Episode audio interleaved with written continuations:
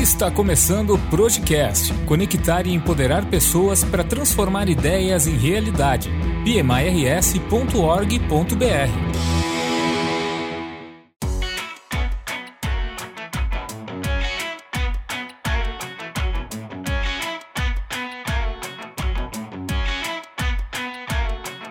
PMI é uma referência global quando o assunto é gerenciamento de projetos, que passa por diversos setores em diversos segmentos de negócio, muito fortemente ligado às áreas de tecnologia da informação pela disseminação da agilidade. Mas, neste podcast, vamos conhecer algumas lideranças fora desta área, duas profissionais da engenharia que estão em momentos distintos de sua carreira, ambas com desafios e anseios de acumular mais conhecimento e novas experiências para seu desenvolvimento profissional. A nossa primeira convidada, a Suzeli. Ela é formada em Engenharia de Produção pela UCS, possui MBA em Gerenciamento de Projetos pela Fundação Getúlio Vargas e é certificada PMP. Atua como líder do PMO de Engenharia e é gerente de projetos. Mãe da Laís, esposa do Pablo, adora viajar e conhecer novos lugares, especialmente restaurantes. Em tempo livre, faz algumas artes como pintura e bordados. Também gosta de cuidar das suas violetas e folhagens. Aplica as boas práticas de gerenciamento de projetos para tudo na vida. No PMI, atua como voluntária e coordenadora de eventos do Branch Serra Gaúcha.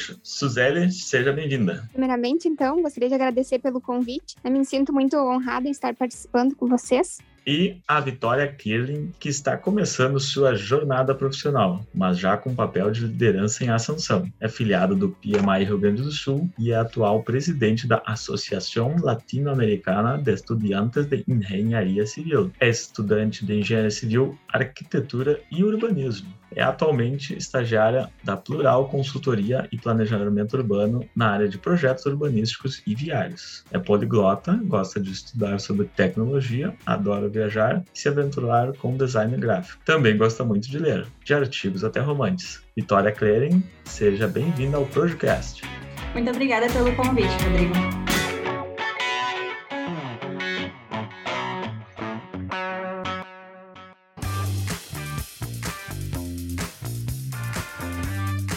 Vitória, nós vimos que o papel de uma mulher na liderança, tanto na área de engenharia quanto presidir uma associação, é muito importante para o desenvolvimento da sociedade. E você, muito jovem, já assume diversos papéis de grande relevância nesses ambientes. Nos fala um pouco como é, quais são os teus desafios hoje, sendo estudante de engenharia, estudante também de arquitetura e presidindo uma grande associação de engenheiros, que não é uma coisa fácil, né, sendo que é uma associação de nível América Latina. A associação que eu presido hoje é a Associação Latino-Americana de Estudiantes de Engenharia Civil. Eu digo em espanhol porque a gente trata a maioria do, dos assuntos em espanhol, apesar do português ser aceito na associação, porque o Brasil, né, então faz parte. E se alguém ainda quer falar algum idioma, por exemplo, guarani, no caso do, do Paraguai, a gente ainda tenta aceitar e incluir dentro dessa associação. A Lake é uma associação que já tem 18 anos e tem 18 países representados. A gente ainda não conseguiu filiar o Uruguai,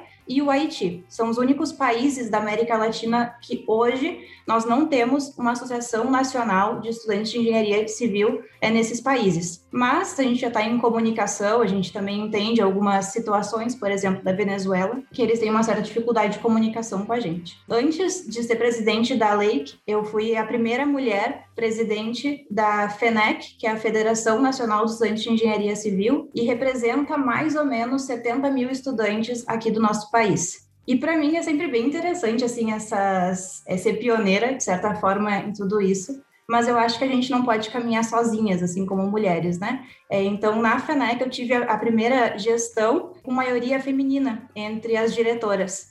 E eu acho que mais importante do que esse marco de ser a primeira mulher é conseguir colocar mais mulheres né, num, num grupo que normalmente é formado por homens. A engenharia hoje, a civil não, não é diferente, é um, uma profissão que ainda é muito masculinizada. Então eu acredito que a presença de mulheres faz totalmente a diferença até na forma de pensar os projetos, é, na forma de ver a engenharia. Certo, muito legal. Eu gostaria de entender um pouquinho mais também quando você fala que são esses países todos têm algumas línguas diferentes Me conta um pouco desses desafios, assim, como, como tu engaja as pessoas que estão até geograficamente distantes, né? Com fuso horários, às vezes, diferentes. Conta quais são a, as dinâmicas ou estratégias ou formas de comunicação que vocês utilizam. Bom, a gente chega a ter cinco horários, né? Cinco fusos horários diferentes, dependendo do horário que está no México, que está aqui, se tem horário de verão. Então, sim, tem esse lado complicado de conseguir que todo mundo é, entre nas reuniões ou que participe, porque além né, de estar na associação, muitos já estão começando a trabalhar e são estudantes. Então, lidar com tudo isso é, é complicado para todos. Mas a gente usa várias ferramentas, até porque a associação, ela, como nós somos estudantes, a gente não tem a verba para conseguir sempre fazer reuniões ou né, viagens e tudo mais de forma presencial. A gente, antes da pandemia, já usava muito o Zoom e outras ferramentas, assim, para conseguir ter as reuniões virtuais. Para nós foi uma coisa quase que normal, assim, essa virtualidade.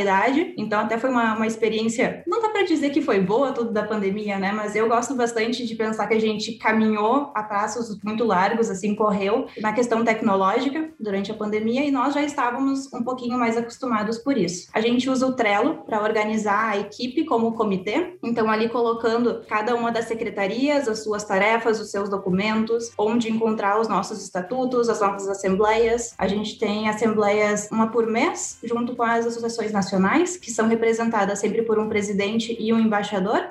E é, é complicado engajar todo mundo, porque é, o pessoal tem a sua vida fora da associação, mas todos são bastante motivados, assim, por fazer uma, uma diferença, né? A gente diz que a engenharia é uma, uma profissão que é muito voltada para os cálculos, que parece que é muito cálculo, física, número, mas tem um lado social e humano que às vezes a gente esquece, e a associação nos traz isso, quer lidar com as pessoas, quer trabalhar a liderança, quer pensar projetos sociais, então meio que compensa esse lado mais frio do acadêmico. Muito legal. Eu queria te fazer umas perguntinhas mais difíceis difíceis agora. Por exemplo, eu gostaria de entender, eu acompanho você nas redes sociais, né? Quem te acompanha vê que você é muito ligado à inovação. Essa inovação, ela, como é que você vê esse conflito de gerações? Como você vê o manter a prática com muitos profissionais que já estão consolidados em determinada metodologia e como tu colocas hoje as tuas novas metodologias, né? Eu acho que é muito uma questão de dominar a ferramenta ou chegar perto disso e conversar com o profissional que tem mais experiência, que está mais tempo no mercado e mostrar a diferença. É, porque não é simplesmente uma ferramenta que é mais bonita, que mostra uma coisa diferente. O legal é que consegue, por exemplo, compatibilizar os projetos projetos, que é o caso do BIM. Então, quando tu mostra para o engenheiro mais experiente que ele pode evitar certos problemas, porque tu mostra que tem o projeto estrutural, das instalações hidráulicas, elétricas, o arquitetônico, tudo isso, e tudo funciona, que é muito complicado tu ver isso no AutoCAD, que é o programa mais antigo que normalmente os engenheiros mais experientes usam, né? Então, se tu mostra essa diferença e como isso chega um pouco mais perto da realidade e evita os problemas lá da, da obra, né, que aparecem num projeto que não foi bem compatibilizado, mercado, eu acho que aí tu consegue lidar com essa diferença. Mas claro que nós, mais novos, a gente tem que entender a experiência dos profissionais que já estão trabalhando com obra, com projeto há mais tempo,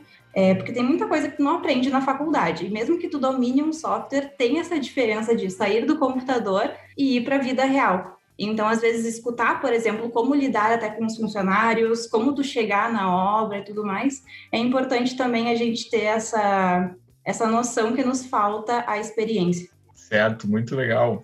Então, Suzeli, na tua visão, qual a importância que tu vê desse papel de liderança feminina na gestão de projetos? Como é que tu encara, como é que está sendo esse teu momento? Tu que já é uma profissional com grande experiência, com grande, um grande histórico de gestão de projetos na empresa e muito voltado né, ao teu currículo na área da engenharia. É, respondendo então a tua pergunta, Rodrigo, é, na minha visão aí a importância da liderança feminina, né, então na, na gestão de projetos, está no fato de as mulheres atuarem mais mais como facilitadoras né, e adotarem geralmente estilos de, de liderança mais democráticos e participativos. Então, quando a gente fala em tomada de decisão, em resolução de problemas, né? Então, eu entendo que isso faz uma, uma baita diferença, né? Principalmente em grandes projetos e quando a gente conta também com equipe multidisciplinares, né? Então, além de que as mulheres também, eu vejo assim, em geral, possuem maior facilidade também para seguir procedimentos, né? Então, isso é, é bem fundamental, né? Que a gente segue muitos muitos procedimentos, né? Deixar a questão de registros, de ter tudo organizado, né? Então, isso eu vejo que é um, um ponto bem importante. Outro ponto também da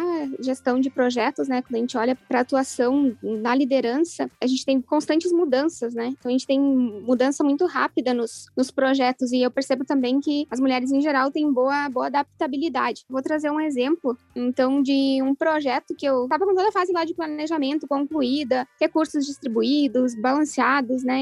Entregas, time do projeto formado, cronograma definido, orçamento aprovado e a gente teve a pandemia do coronavírus. Então, uh, nesse momento, a empresa necessitou realocar né, recursos financeiros, reduzindo o que tinha já previsto para o projeto, uh, além de que ocorreram desligamentos de pessoas no projeto. E como estratégia da empresa foi lançar esse produto antes do que a gente tinha previsto inicial. Então, ou seja, aumentou o desafio, né? De forma a antecipar a geração de receita. E aí, por consequência, auxiliar, inclusive, a passar por aquele momento, que foi um momento de, de muita baixa para todos os setores, né? E para nós foi maior ainda. Então, nesse momento, eu recebi como líder do projeto a solicitação de comprimir esse cronograma. Então, entrar totalmente com replanejamento, mudar totalmente o que a gente tinha organizado já para o projeto. E aí, e aí eu entendo que essa, essa liderança feminina tem o, o destaque da, da resiliência e também dessa forma de conduzir, principalmente no, no que diz respeito a manter esse time unido e motivado, porque tá todo mundo lá organizado, já, já sabe o que tem que fazer, já tá com os prazos, já tá com todo um planejamento pronto, e aí a gente tem que entrar e fazer toda essa, essa adequação, esse, esse ajuste de novo e, e recomeçar um projeto, só que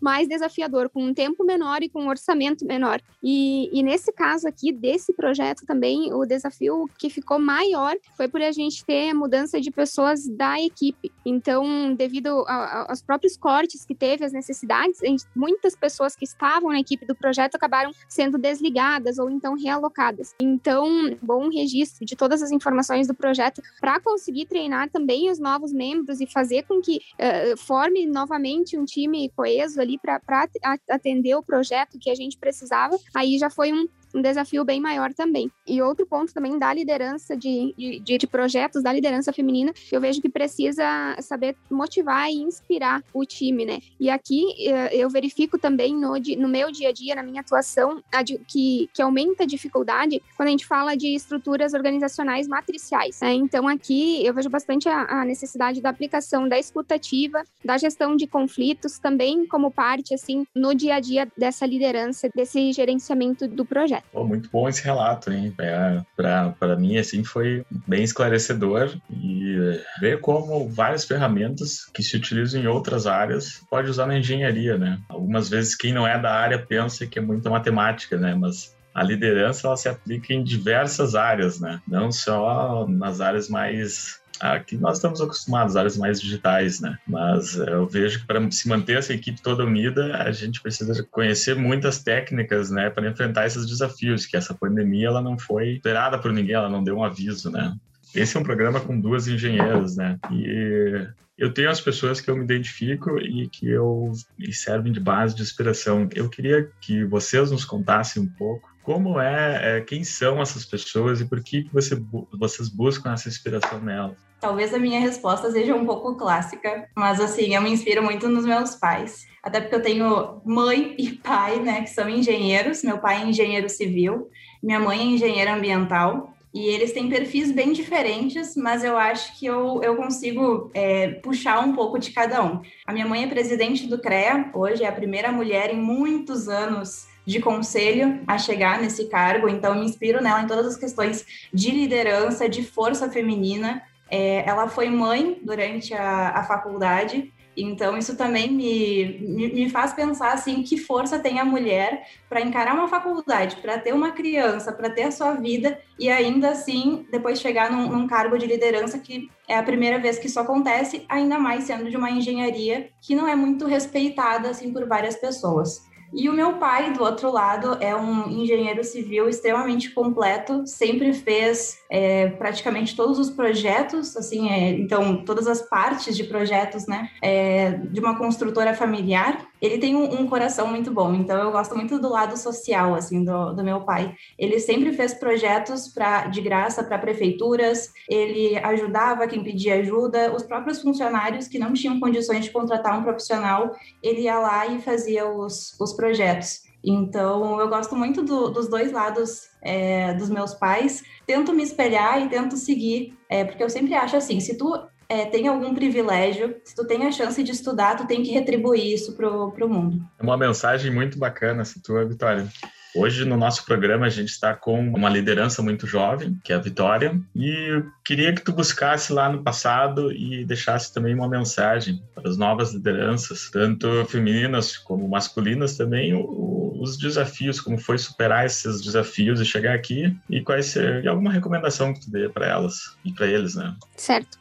Uh, então, como os principais desafios que eu, que eu percebi assim na, na atuação, na liderança e nos projetos de, de engenharia, é, principalmente relacionado à questão da, da duração do, dos projetos. Então, a gente está falando aí de projetos de, de média de 3 a 4 anos, que são os projetos que eu atuo, e com longos períodos assim de conceituação, desenvolvimento de componentes em fornecedores, montagens de protótipos, longos períodos de testes também. E aí, como a gente fala do, do mundo depois do VUCA, né, se fala bastante no BUNny também, né? Então, então, tudo muda muito rápido. Nesse caso, assim, né, os, os dados de, de, definição de escopo que a gente deu entrada, da entrada em geral em projetos, eles acabam sendo, tendo necessidade de ser revisto dentro desse período de, de quatro anos, né?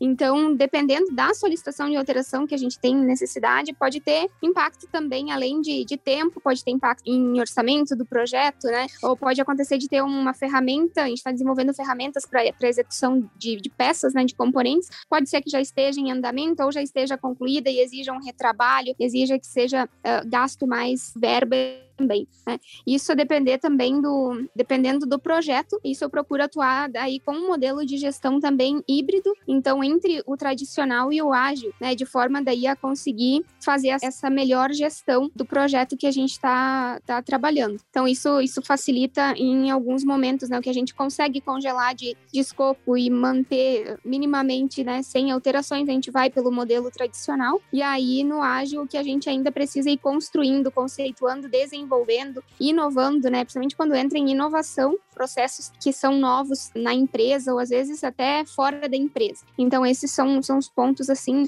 de bastante desafios quando eu olho para o projeto e trazendo na, na liderança, né? Na liderança do, do projeto e das equipes. Isso faz está é, relacionado meio que eu comentei antes ali, né? De fazer essa engrenagem funcionar, de manter o time motivado, justamente com todas essas necessidades de alterações, essas mudanças rápidas de estratégia, justamente justamente para se adaptar. Então, a minha dica seria bem, bem nesse sentido, para a liderança, rápido a gente se adaptar às mudanças, acho que mais rápido a gente consegue executar um bom trabalho e, e fazer boas entregas. São projetos bem, bem diferentes do que a, a maioria está acostumada, né? projetos de 3 a 4 anos e com uma inovação, né? Inovação não é só tecnologia, né? Inovação vem de, de criar o novo, criar processos novos, criar produtos novos. Agora eu gostaria de abordar um, um tema um pouco mais técnico, que é sobre sobre a, mobilidade urbana. Explica para a gente o que é uma mobilidade urbana, projetos de mobilidade urbana e qual a importância de se melhorar isso como projeto de sociedade.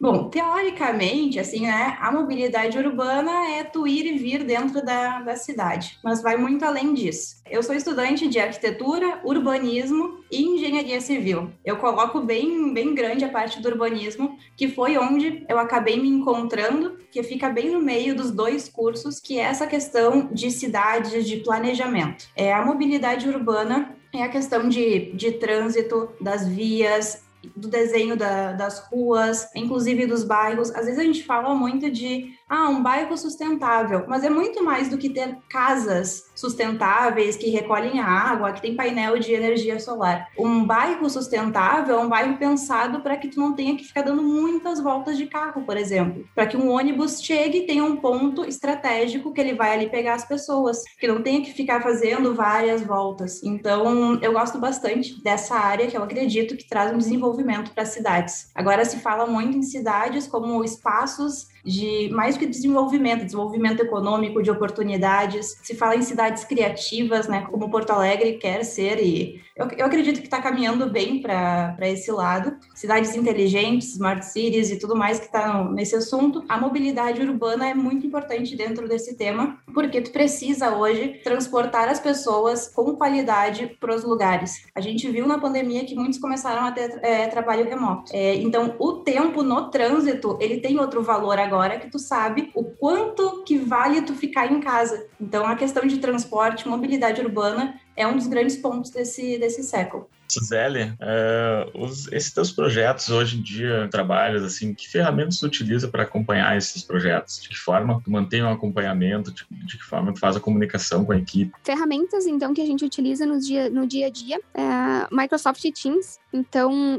esse foi um dos, dos pontos, assim, durante a, a minha atuação no gerenciamento de projetos que eu vi que me possibilitar que a gente trabalhasse de forma colaborativa. Então, associado isso com o Microsoft Project Online, eu consigo também que com que toda a equipe do projeto colabore lá no, no Teams e no Project, sem que eu precise de uma pessoa fazendo atualizações, por exemplo, de projetos. Né? Então, isso pode parecer muito simples quando a gente olha para um projeto pequeno. Ah, eu preciso fazer atualizações de algumas tarefas, de algumas entregas, e é muito rápido de pegar e verificar com os recursos. Agora, quando a gente fala de equipes multidisciplinares, disciplinares de diversas áreas ali alocadas em, em, em, diferentes lugares, quando eu consigo fazer isso de forma colaborativa, a gente tem um, um ganho muito grande de tempo no projeto, informação on time para atualização, para reporte, para necessidade de, de subir informação, por exemplo, para a diretoria, para o board. Então, isso é, facilitou demais. Então, esse é um, é um dos pontos que eu recomendo fortemente, o trabalhar de forma online e colaborativa com as atualizações dos projetos e destaque para as informações estruturadas e registradas do projeto. Uh, de metodologias também, o Canva 5W2H, uh, o Lean,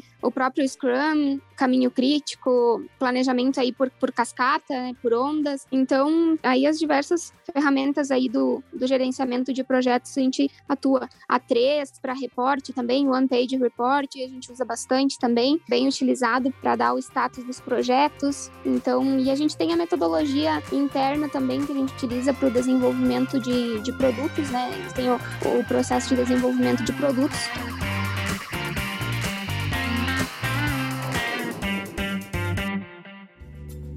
Agora, Fala Afiliado. O Projecast volta já. Se você busca fazer parte de uma comunidade engajada e que usa o gerenciamento de projetos como ferramenta para cada vez mais fazer a diferença em sua organização, venha fazer parte do grupo de pessoas que fazem a história do PMRS são milhares de oportunidades para o seu desenvolvimento profissional e pessoal, descontos diversos, eventos gratuitos e exclusivos e principalmente uma forte conexão com líderes de projetos de vários setores no Rio Grande do Sul. Acesse pmirs.org.br e saiba mais. O Projecast está de volta.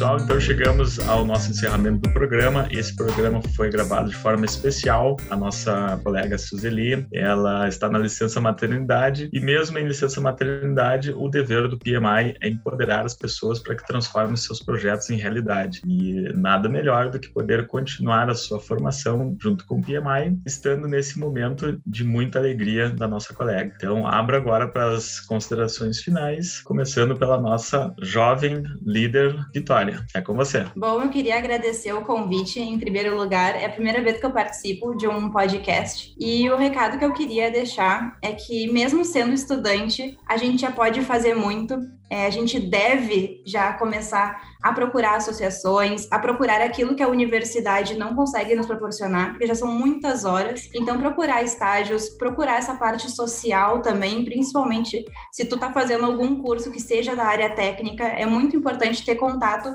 com lidar com pessoas que no final das contas, por mais que tu domine toda a técnica, se tu não lida bem com pessoas, não sabe trabalhar com uma equipe, não vai dar certo. Então, quanto antes puder ter essa experiência, e para as mulheres que estão escutando, a gente sabe que não é fácil, que ainda tem um longo caminho para a gente conquistar, mas o importante é que uma possa ajudar a outra. Quanto mais mulheres forem dando aquela forcinha para outra, mais longe a gente vai chegar e mais rápido. Então, é isso que eu queria deixar de mensagem e agradecer. Suzelle, tenha nosso tempo aí para nossos teus agradecimentos e a nossa mensagem para nossos espectadores. Então, pessoal, agradeço aí pela, pela oportunidade, por, pelo convite para participar com, com vocês. E como mensagem, o gerenciamento de projetos e a liderança, né? Eu, eu costumo dizer que a gente aplica para tudo, né, na nossa vida. A gente aplica no nosso dia a dia, nas, numa viagem que a gente vai fazer, numa organização, nossa organização financeira, pessoal, é, num projeto, é, até um, um evento que a gente vai fazer fazer uma formatura, um casamento, a gente aplica todas as boas práticas. Então, geralmente o pessoal associa bastante, né, o gerenciamento de projetos com a TI, que foi o que o pessoal comentou. Porém, quando a gente olha assim, ele é muito maior e muito mais fácil, inclusive, da gente desmistificar e aplicar ele em diversas atuações. Então, como exemplo aqui, né, a gente na engenharia é fundamental a gente ter esse acompanhamento, essa gestão de projetos, assim como em diversas situações aí que a gente pode ir fazendo pequenos testes aí, né, aplicando essas boas práticas no, no nosso dia a dia, já vai fazendo total diferença na nossa produtividade, nas nossas entregas, indiferente do, da nossa área de atuação. E Suzeli, para terminar, nesse quando tu começou tua carreira ou mesmo agora, tu tem alguma pessoa que tu te inspira assim como gestor gestor, como líder, que tu possa compartilhar conosco? Sim, como, como gestor, eu tive um gestor no, no início da, da, minha carreira, que ele me inspirou muito, assim, ele me dava muita oportunidade. Então, isso é um dos pontos, assim, que para liderança, ele me influenciou muito no que hoje eu procuro, procuro atuar também, que é enxergar o melhor de cada um, o momento de cada um e conseguir contribuir para o crescimento dessas pessoas. Então, hoje, na, na carreira de liderança, é uma carreira mais recente para mim, mas eu já entendo que eu já conseguir contribuir com, com o crescimento de algumas pessoas, com mudança de área, com evolução profissional. E isso é muito gratificante. Então, tu ter no time pessoas que você possibilita elas de crescerem. Ao contrário, né? Tem, eu já também tive casos negativos, né, de gestores que tinham um pouco mais de dificuldade de, de permitir o, o crescimento das pessoas, né? Às vezes pela dificuldade de um recurso também, mas por isso que eu defendo bastante essa questão de, de inspirar as pessoas e de incentivar sempre que estejam evoluindo evoluindo, crescendo e se desenvolvendo e permitir, né, eh, que aparecendo oportunidade, permitir também incentivar para que elas se desenvolvam e cresçam. Suzeli e Vitória, muito obrigado pela participação de vocês. Agradeço também os nossos ouvintes. Se você gostou desse assunto, te convido a compartilhar esse podcast com seus colegas. Esse foi o Podcast, o podcast do PMARS. Muito obrigado e até a próxima. Você ouviu Projecast. Acesse pmirs.org.br. Encaminhe suas dúvidas, sugestões de pauta ou críticas para o e-mail projecast@pmirs.org.br. Podcast produzido e editado por vírgulasonora.com.br.